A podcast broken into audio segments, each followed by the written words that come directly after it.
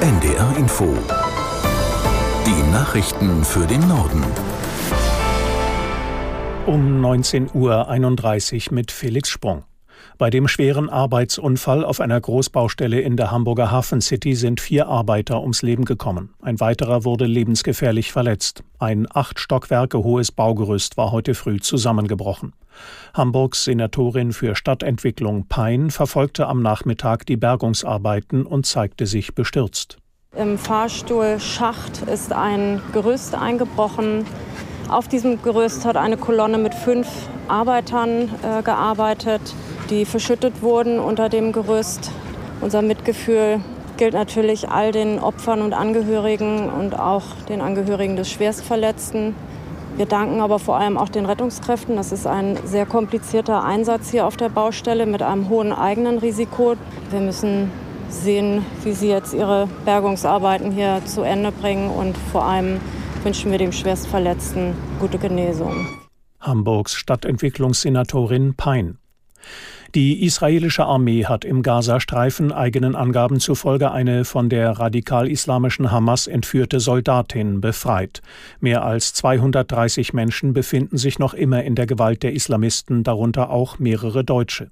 Unser Korrespondent in Tel Aviv, Clemens Fehrenkotte, fasst zusammen, was über die Befreiung der Soldatin bekannt ist.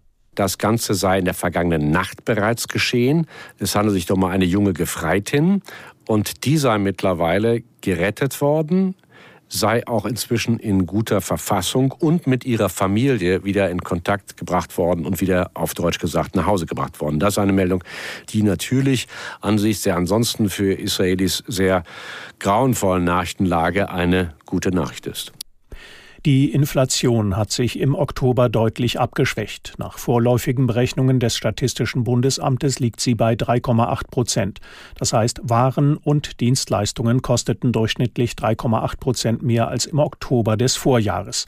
Das ist der niedrigste Wert seit zwei Jahren. Im September lag die Inflationsrate noch bei 4,5 Prozent.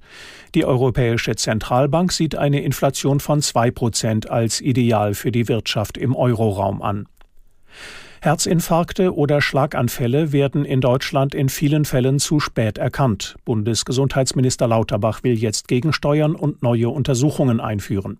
Was genau geplant ist, weiß Jan Zimmermann aus Berlin. Der Bundesgesundheitsminister arbeitet derzeit an einem neuen Gesetz. Ein Entwurf soll in wenigen Wochen vorliegen. Mit diesem Gesetz will Karl Lauterbach die Früherkennung von Herz-Kreislauf-Erkrankungen deutlich verbessern. Und dafür holt er gerade Ärzte, Apotheker und die Vertreter von Krankenkassen an einen Tisch. Künftig soll es zum Beispiel niederschwellige Untersuchungen in Apotheken geben, um Risikopatienten möglichst früh zu erkennen. Auch die Krankenkassen sollen helfen, Risikopatienten zu erkennen und diese anzusprechen.